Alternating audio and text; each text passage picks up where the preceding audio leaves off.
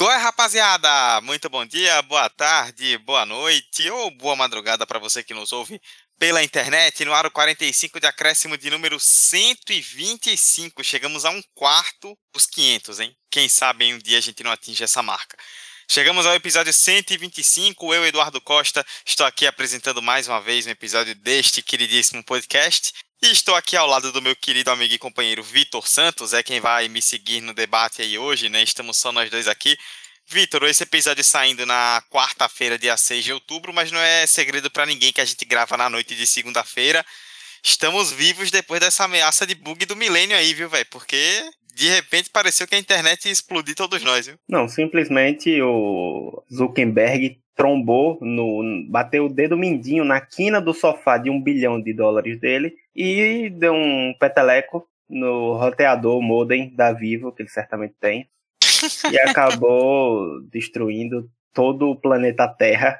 É, enfim, tem que ter a tríplice. Eita, me bananei mas tem que ter a, o trio, a, a coroa, que é o Instagram, o Twitter e o WhatsApp, que simplesmente enlouqueceram nessa tarde, mas graças a Deus sobrevivemos, estamos vivos e certamente é, vamos tocar esse episódio aqui com muita tranquilidade, ou não, porque o tema é muito bom, mas é isso aí, meu filho. Pois é, e quem está muito vivo, além da internet, além de todos nós, é o futebol brasileiro nas competições sul-americanas. São duas finais 100% brasileiras. Na Libertadores teremos Palmeiras e Flamengo e na Sul-Americana Red Bull Bragantino contra Atlético Paranaense. É a primeira vez na história que acontecem duas finais brasileiras nas duas competições sul-americanas, nas duas principais, né, no mesmo ano. E isso tem gerado um grande debate, né, sobre o que será do futebol sul-americano daqui para frente? Por que, que o Brasil tem dominado tanto? Se a tendência é que isso continue nos próximos anos? Tem gente que acha que é maravilhoso você ter times brasileiros só ganhando o tempo inteiro. A gente já não tem opinião tanto assim, mas vamos discorrer sobre isso agora. O 45 de acréscimo 125 vai falar da Copa do Brasil da América, digamos assim. Vai falar das finais é, brasileiras nas competições sul-americanas e quais são as implicações delas aí para agora e para um futuro próximo. Simbora!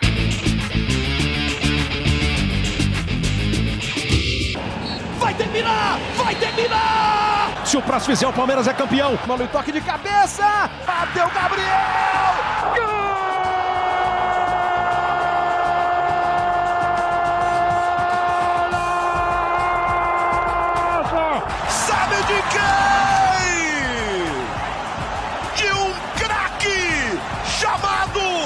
45 de acréscimo.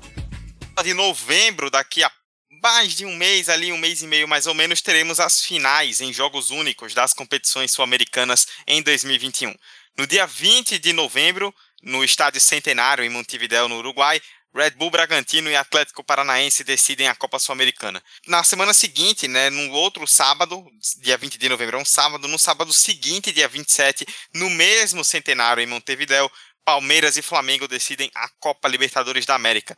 Na Sul-Americana, o Bragantino, né, desde a sua história antiga até agora com a Red Bull tenta o seu primeiro título. O Atlético busca o bicampeonato, foi campeão em 2018 e é, na Libertadores, Palmeiras e Flamengo são dois bicampeões em busca do tri. Essa é a quinta vez na história que uma final de Libertadores vai ser decidida por times do mesmo país três, é, quatro brasileiras, perdão, contando com essa, né? Além de São Paulo e Atlético Paranaense em 2005, Internacional e São Paulo em 2006 e Palmeiras e Santos no ano passado e tivemos também o clássico River Plate e Boca Juniors em 2018.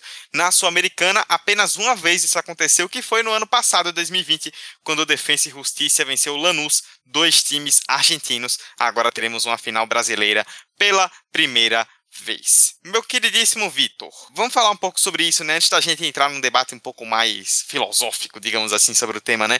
Nunca a gente teve tanta dominação brasileira, né? Não é de agora, mas dos últimos anos também. Já fizemos episódio anteriormente sobre isso, mas agora chegou num nível impressionante, né? Quatro finalistas sul-americanos, quatro brasileiros, algo que nunca aconteceu e que eu já deixo até uma opinião aqui logo de começo.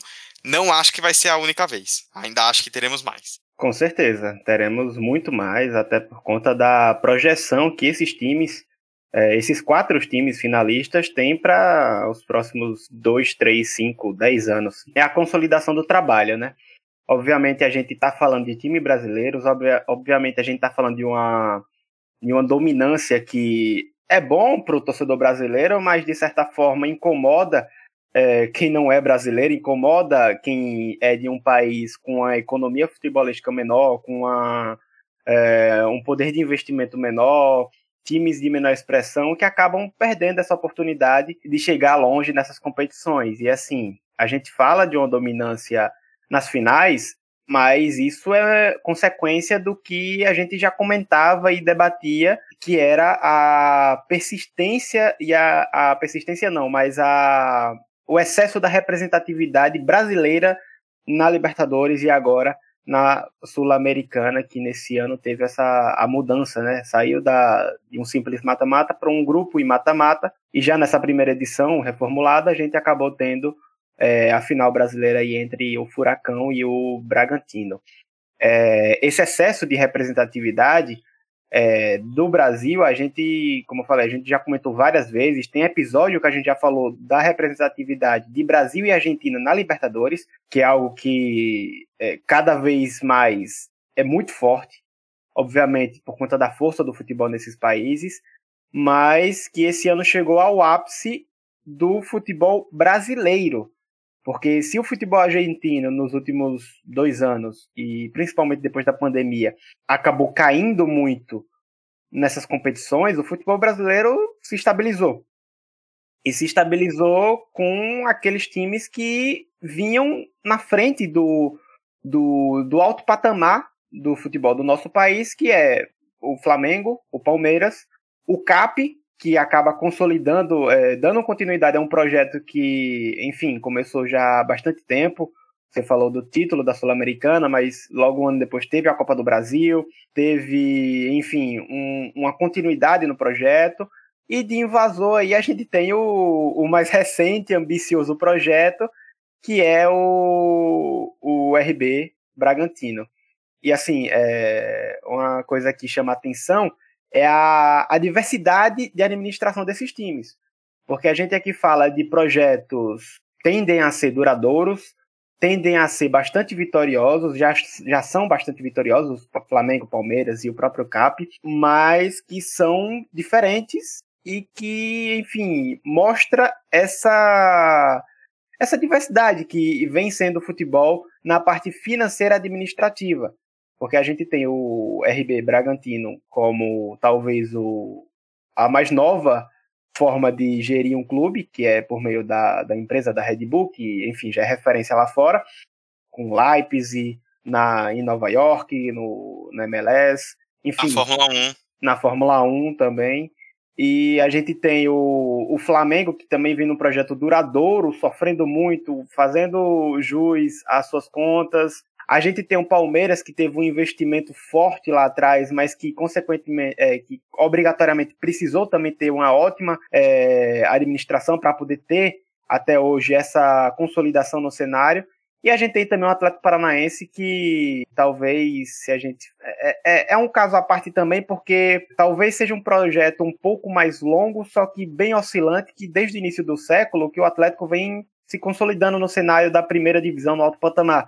Obviamente, caiu para a Série B é, em 2011, se eu não estiver enganado, mas de lá para cá consolidou esse seu essa a, o departamento de futebol que é referência, é referência no, no continente todo. Então é basicamente isso, né? A consolidação desses trabalhos e que em um cenário que é o futebol brasileiro que está cada vez mais é, recebendo injeções de dinheiro bilionários, milionários e que acaba sendo o principal foco do futebol sul-americano. É, acho que você tocou num ponto muito interessante, né, que essa diversidade de gestões, digamos assim, né, ela reflete muito como o Brasil, como um todo, ele vem se mostrando mais forte também pela questão econômica, né?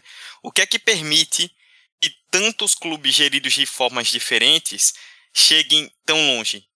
O que permite é que o Brasil hoje ele tem uma disparidade, um domínio econômico muito forte em relação aos times da América do Sul, aos demais times da América do Sul, e com isso ele está conseguindo cooptar por exemplo, jogadores importantes. Olha, é, o Palmeiras conseguiu se classificar agora para a final contra o Atlético Mineiro, né? Foi uma semifinal brasileira. A gente já sabia que teria um finalista brasileiro.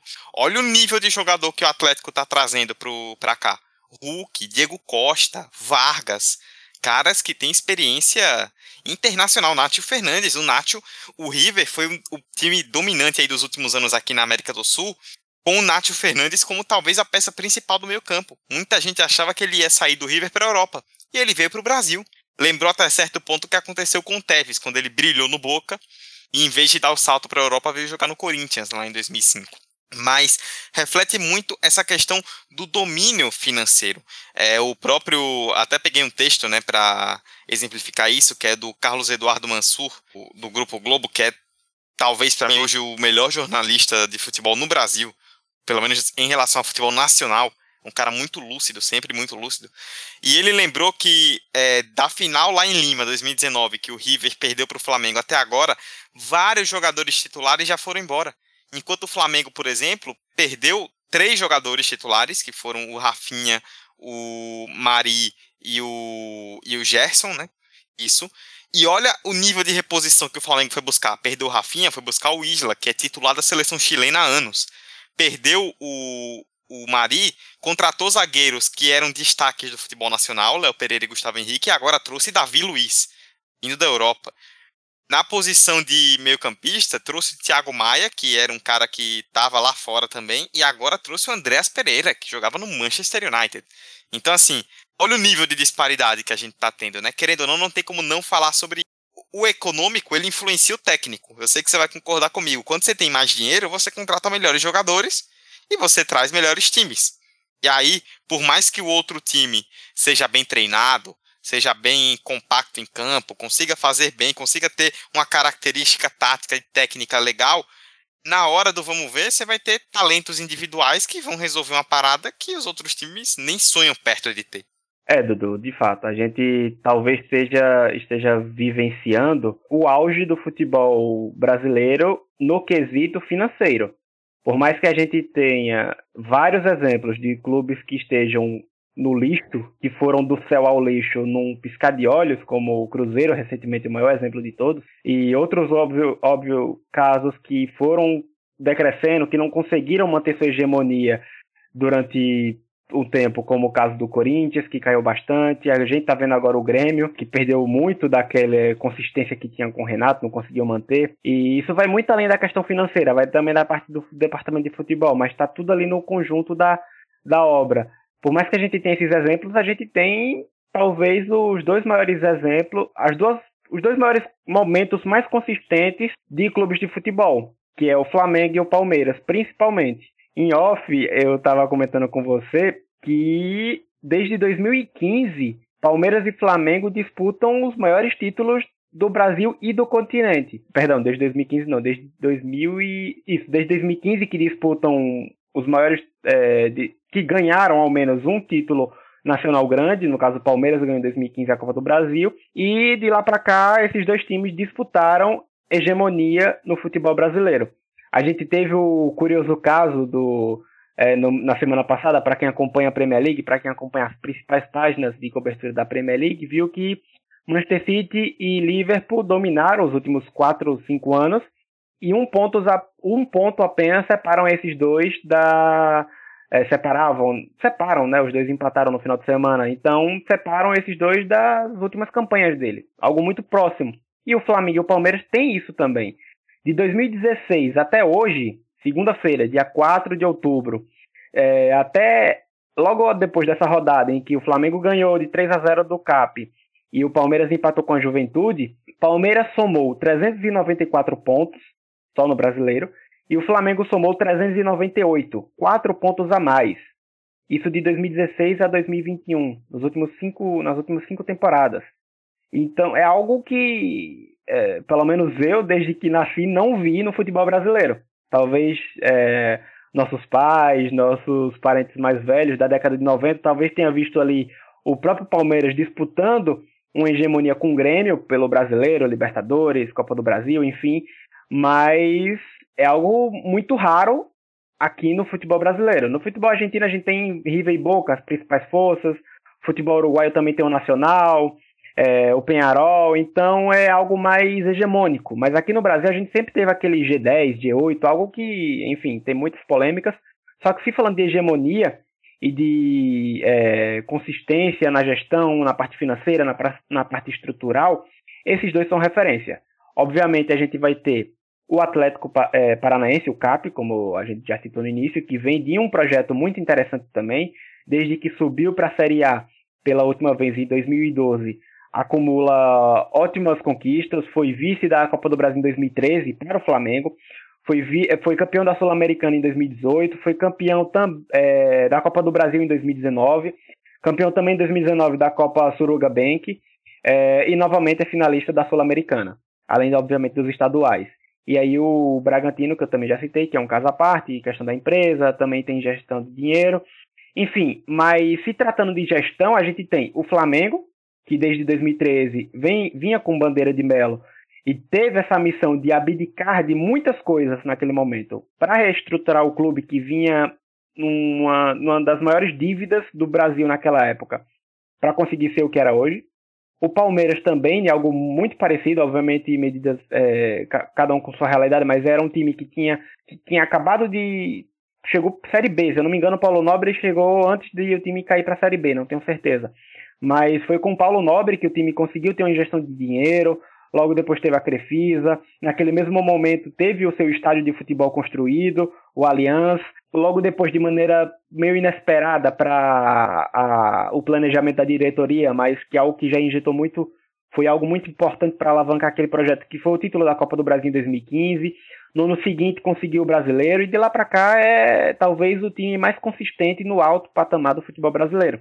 O Atlético Paranense já falei, e o Bragantino que é talvez o caçula nessa, nessas caminhadas de títulos e que talvez consiga seu primeiro título agora grande na sua história e também para colecionar é, exemplos de gestões.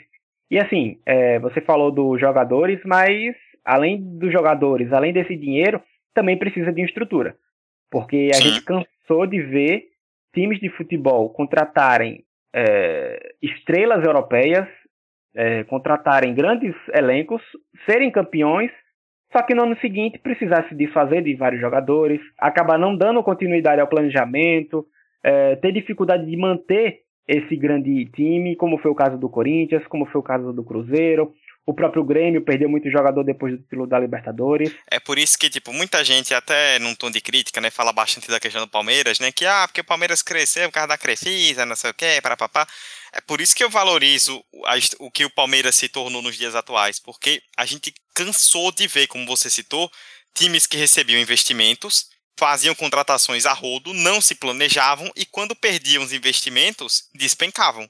No começo dos anos 2000, o Grêmio foi rebaixado e o Flamengo quase foi por causa disso. O Corinthians, com a MSI, depois da saída da MSI, foi rebaixado. Então, tipo, o Palmeiras hoje ele tem uma estrutura que se eu não tiver enganado, o Emerson que está ouvindo, que é palmeirense, com, é, com certeza Emerson vindo vai confirmar, depois vai passar para a gente. Se eu não me engano, acho que 16 a 18%, algo desse tipo, do faturamento do Palmeiras depende da Crefisa. Então hoje ele atingiu um nível de estruturação que ele, óbvio, recebe a ajuda do patrocinador, mas ele não depende do patrocinador para estar tá lá em cima. Ah, e o Flamengo fez isso, claro, por outras formas. Então, acho que cada um, como você citou, tem essa sua particularidade. Né? Sim, e é de uma extrema falta de conhecimento essas pessoas que falam que Burrice. é falta de é, é muito fácil chegar a Crefisa, injetar dinheiro, contratar falando de tal, falando de tal, falando de tal e você ser campeão. Mas olha, o Palmeiras tá assim tem cinco anos. A Crefisa parou de investir dinheiro, dinheiro de verdade no fora o patrocínio de camisa e tal. Mas parou de fazer contratações grandes no Palmeiras tem uns 3, 4 anos, se eu não estiver enganado. E lá atrás, o Paulo Nobre, que se eu não me engano foi ele que fez o empréstimo e colocou o patrimônio dele em risco na época, Sim, todo esse investimento já foi pago pelo próprio Palmeiras. O Palmeiras conseguiu ter lucro, conseguiu aumentar consideravelmente o seu faturamento para um dos maiores do Brasil e conseguiu pagar todos esses gastos já feitos e já está fazendo mais gastos e mais projeções futuras. Então, assim, não é simplesmente chegar e como a gente cansa de ver no futebol europeu, que também não é tão simples assim. Um sheik vir contratar todo mundo e falar, seja campeão. Não é simples assim. Tem uma administração por trás disso, Tem a questão também de não investir apenas em elenco, nem investir no clube. O Flamengo fez isso com seu CT, o Palmeiras fez isso com seu estádio, o Atlético Paranaense fez isso. É, também te, teve o seu estádio que foi feito é, basicamente pelo investimento da Copa, mas também tem muito do seu CT que também é referência. Tem questão também do departamento de futebol que tem muito investimento. E o Bragantino está fazendo isso agora. Inclusive, a critério de curiosidade para os torcedores do Flamengo que acompanham o Theo Benjamin nas redes sociais, Theo Benjamin, que é um, um, analista de futebol e tudo mais, que ele faz, fazia, né? Deixou de fazer é, análises do futebol do Flamengo pelo Telegram, do futebol do Flamengo, não, de partidas do Flamengo é, pelo Telegram, por conta que ele foi contratado pelo Bragantino para ser analista de dados do clube.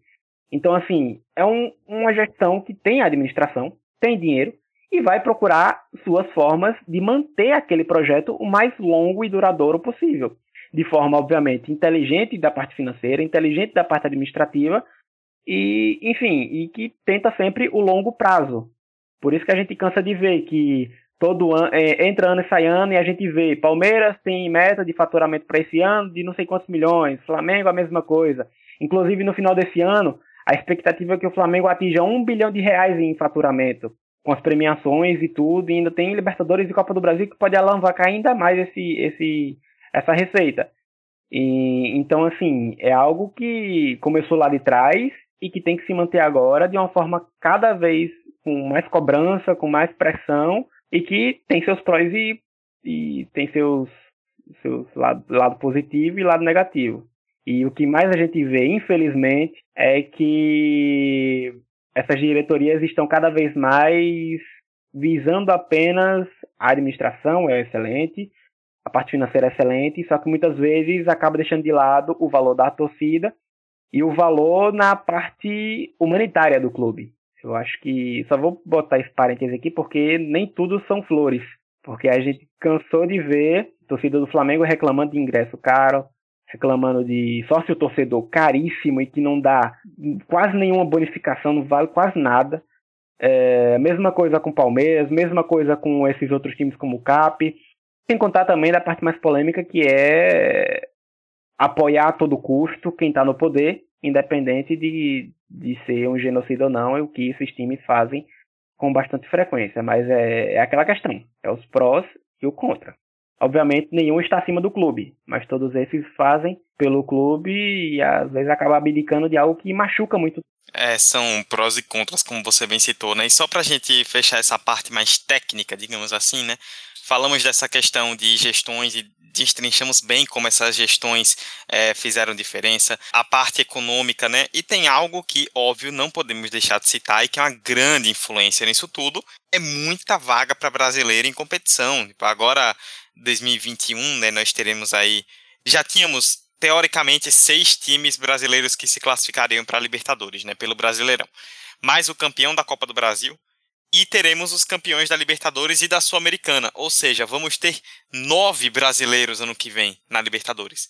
Praticamente metade da Série A. 45% da Série A vai jogar Libertadores. O que, para mim, particularmente, falando de forma pessoal, e imagino que você vai concordar comigo, é muito ruim porque, é, óbvio, muita gente vai falar, né? Pô, é legal, Libertadores, tá não sei o quê, mas a gente vem ainda de uma última geração que pegou a Libertadores como a competição dos melhores times os melhores times, os times que fizessem um bom trabalho, que tivessem algum tipo mínimo de boa gestão, pelo menos naquele ano, conseguiriam montar bons elencos que levariam o time à Libertadores. Era um grande objetivo. Hoje você tem nove. Banalizou. O nono colocado do brasileiro pode ir para a Libertadores. Era o nono colocado. E isso supervaloriza algumas coisas. Tipo, por exemplo, o Internacional hoje está em oitavo, se eu não estiver enganado. Ele pode chegar em nono. Para o Inter, para o time do Inter, para a ambição do Inter, para o tamanho do Inter, chegar em nono é bom? Não é.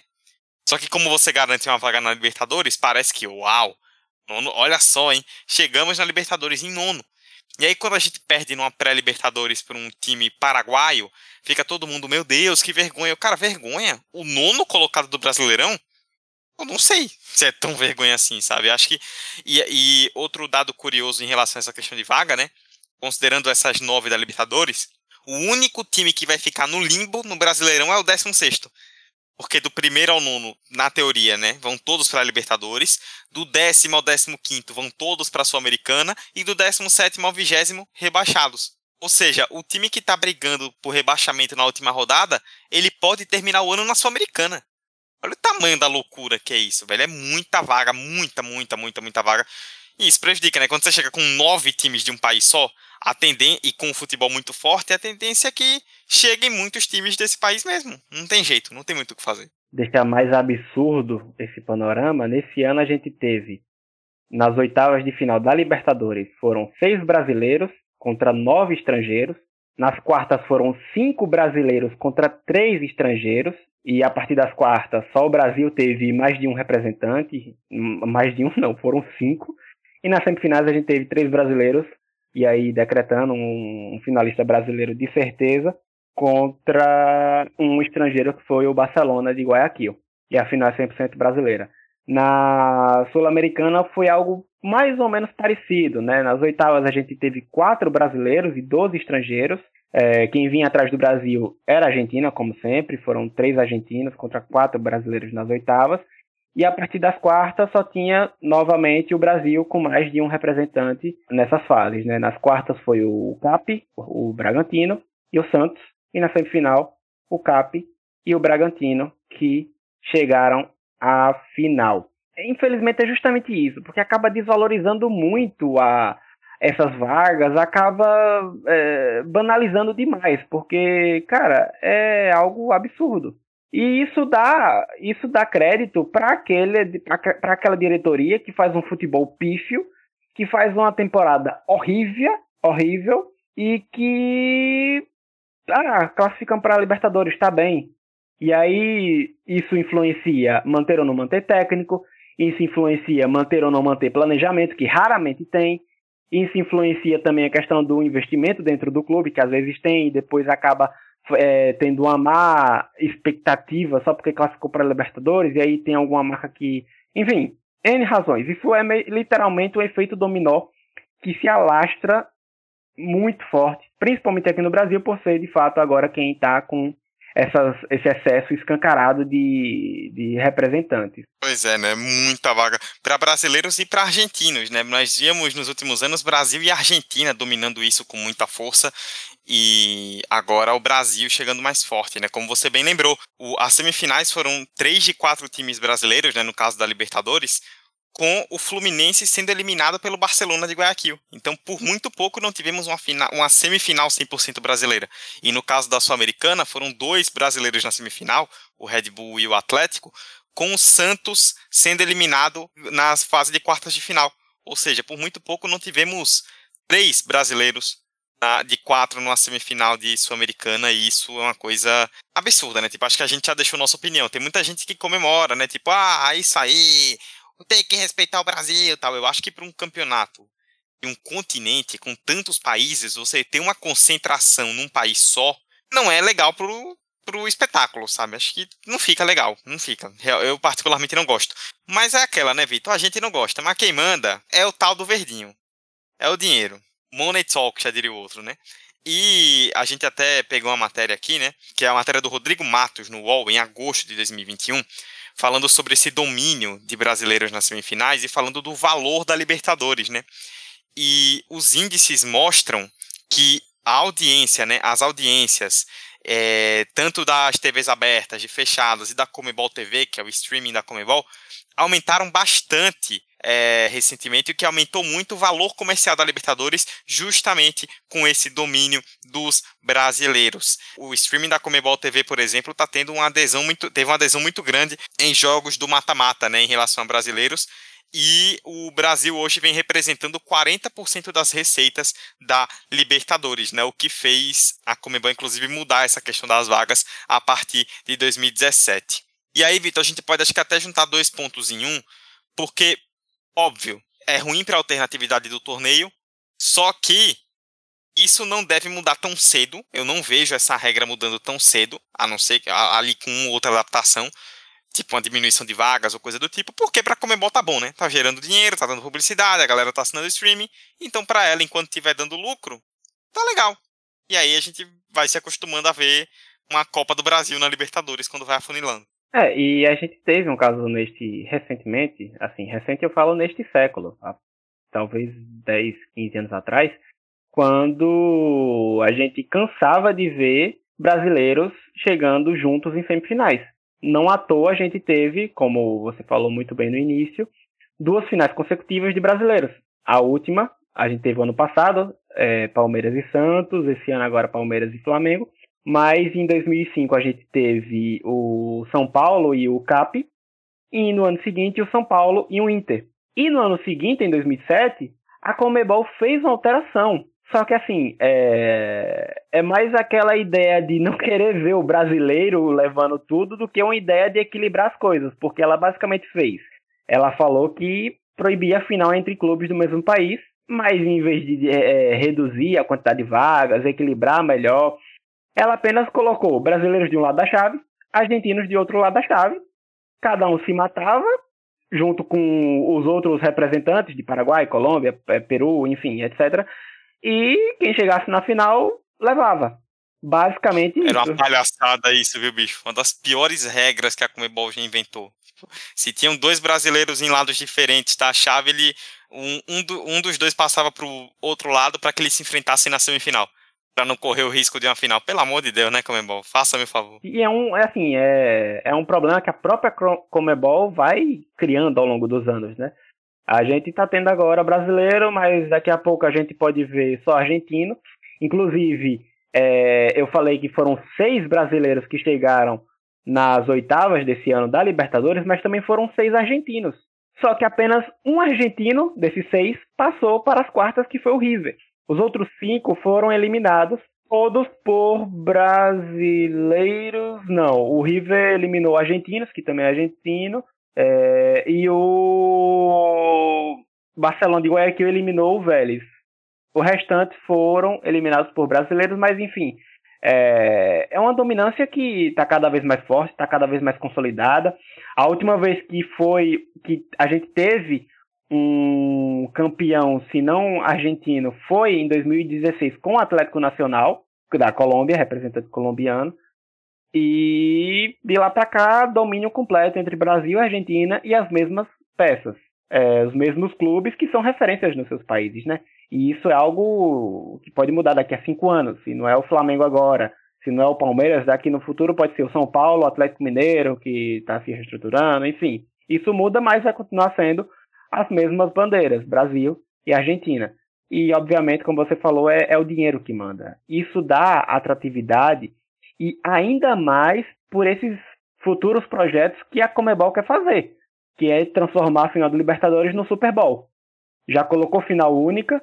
Agora, nessa semana passada, a gente, a gente comentou no nosso grupo né, que tá querendo colocar até show no intervalo, tá se eu não me engano, parece que vai entrar em contato com a FIFA, assim, não sei se já entrou, não, não, não acabei não pesquisando, mas ele parece que quer colocar show no intervalo, aumentar para 15 ou é 25 minutos, não lembro.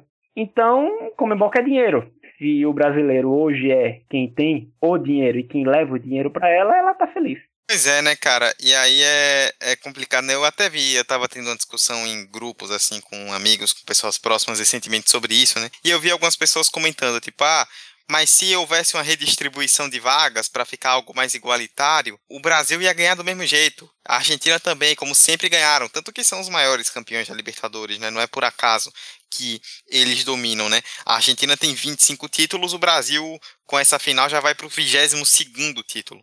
Então, óbvio, eles iam continuar dominando. Mas se eu pego, por exemplo, a gente falou é, dessa mudança de regra que aconteceu depois da final de 2006, né? Para evitar times do mesmo país. Se eu pego de lá para cá, até 2016, que foi quando foi o último ano daquela, antes da mudança que aumentou de 32 para 48 times a Libertadores. A gente teve, beleza, uma final Brasil-Argentina em 2007, mas aí em 2008 tivemos um equatoriano na final, que inclusive foi o campeão, a LDU. 2010 teve um mexicano na final, com o Chivas. 2011 teve o Penharol uruguaio, 2013 teve o Olímpia do Paraguai, 2014 o Nacional do Paraguai também chegou na final, 2015 o México chegou de novo com o Tigres e 2016 que foi a final Colômbia e Equador, né? Atlético Nacional Independente del Valle, foi a primeira vez em muitos anos que não teve Brasil ou Argentina na decisão. Ou seja, não quer dizer que esses times vão ganhar, porque óbvio, existe a diferença técnica que a gente já citou. mas esses times vão estar chegando, vão ter mais possibilidade de chegar. Eu vi uma declaração do técnico do Barcelona, que perdeu para o Flamengo agora na semifinal da Libertadores, né?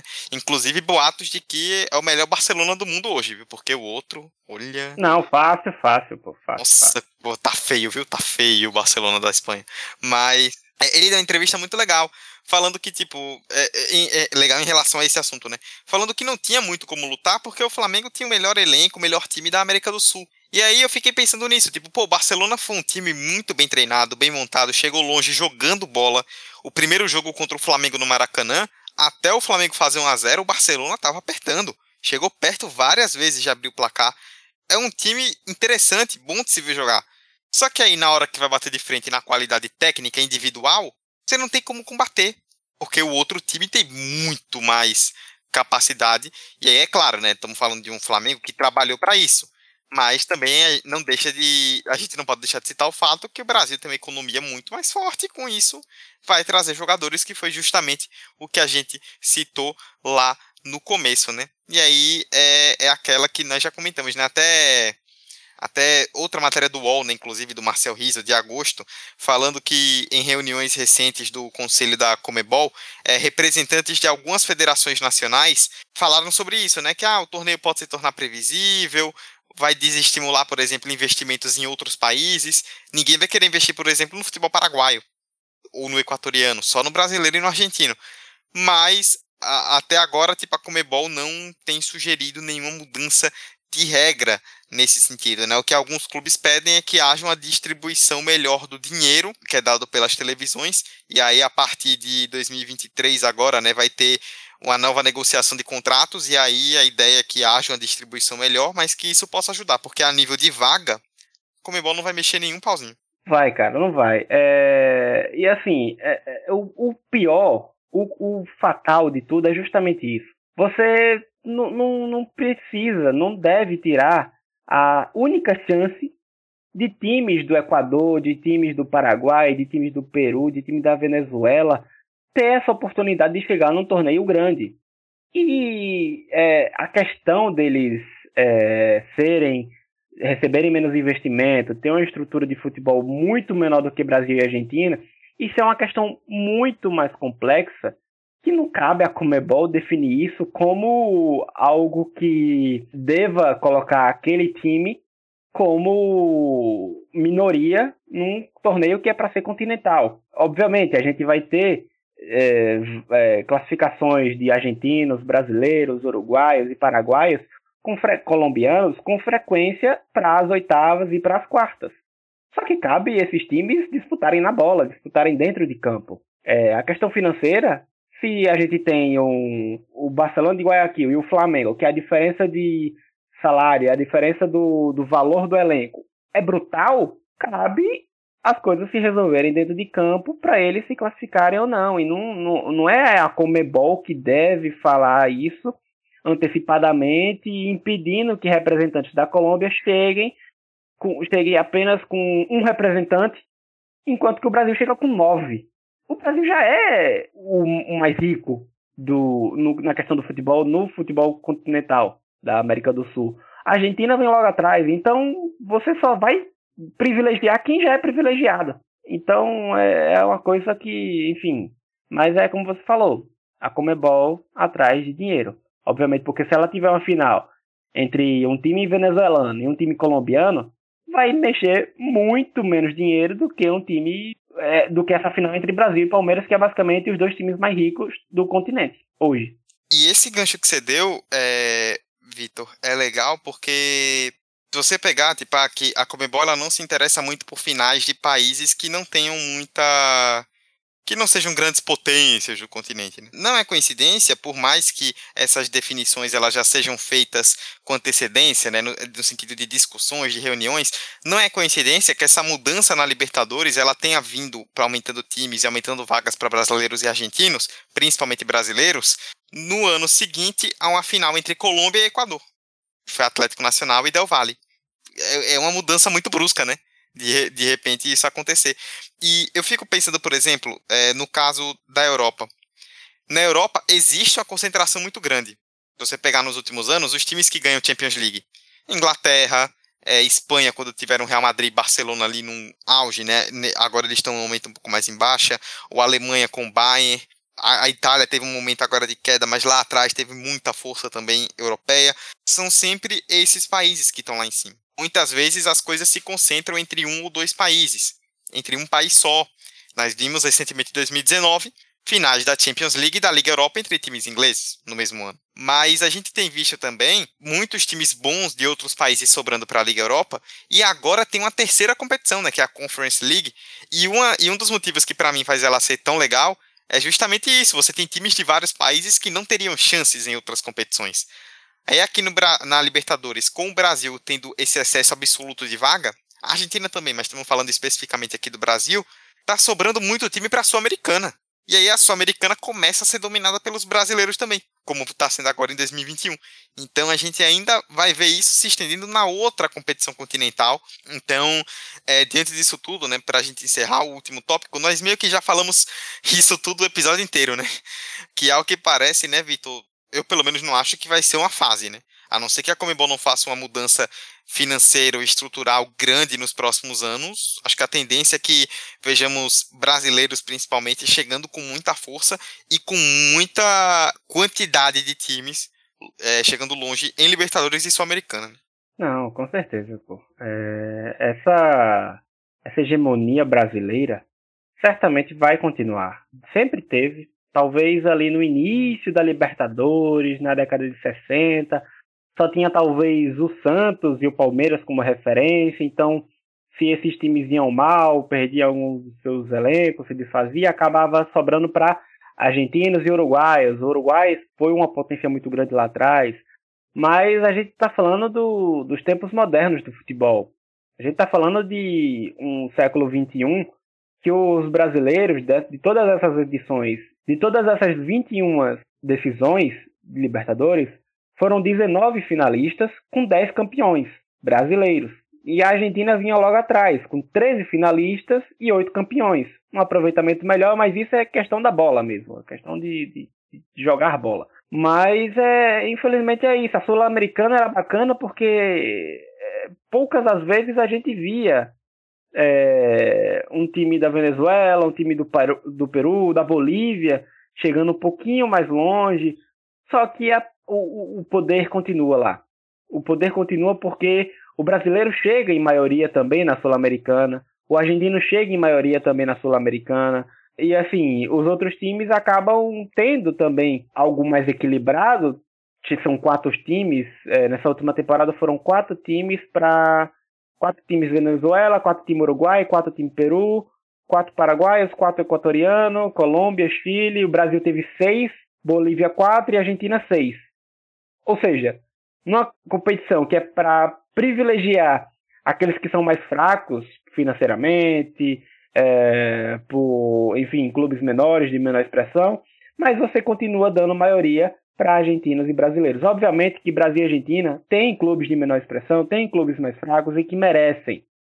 Só que isso tem que ser feito de uma forma um pouco melhor planejada, porque isso também é consequência do de você ter um brasileiro de que do primeiro ao nono colocado a gente vai ter é, times que vão para Libertadores. É, esse encerramento que você fez, aí eu vou fechar, é excelente, né?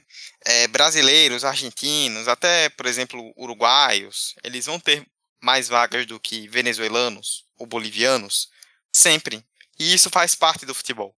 Mas, até porque, por exemplo, se a gente botasse nove times venezuelanos, o nono colocado da Venezuela não deve ter um nível muito legal para jogar Libertadores, né?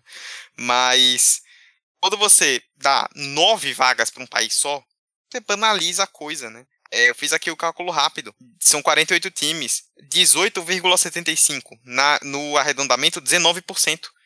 Quase 20% do campeonato é de um país só. Ou seja, a cada cinco, um campeonato de 48 times, que são muito muitos times, a cada cinco um é de um país só.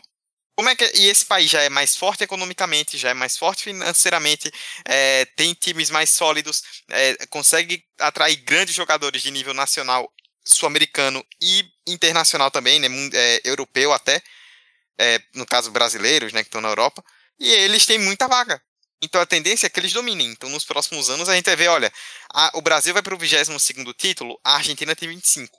eu acho que. Eu, eu tenho certeza, pelo menos do jeito que a coisa tá, que quando a gente acabar essa década, o Brasil já vai ter passado. Eu acho que a tendência é justamente essa.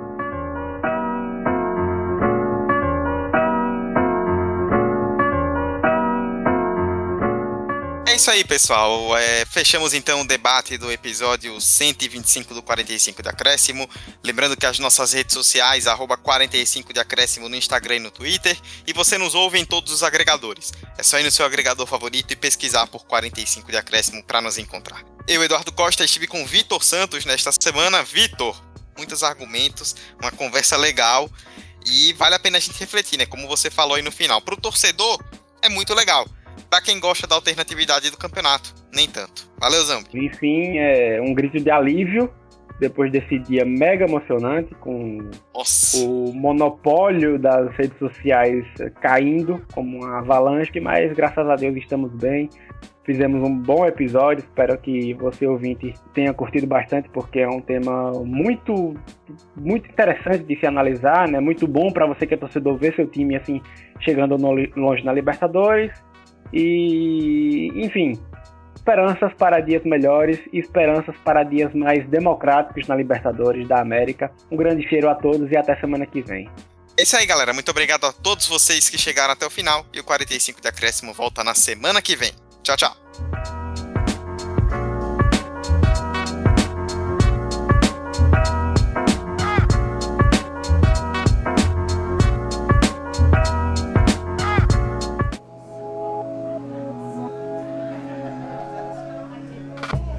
Esse podcast foi editado pela Café Preto Produções Sonoras.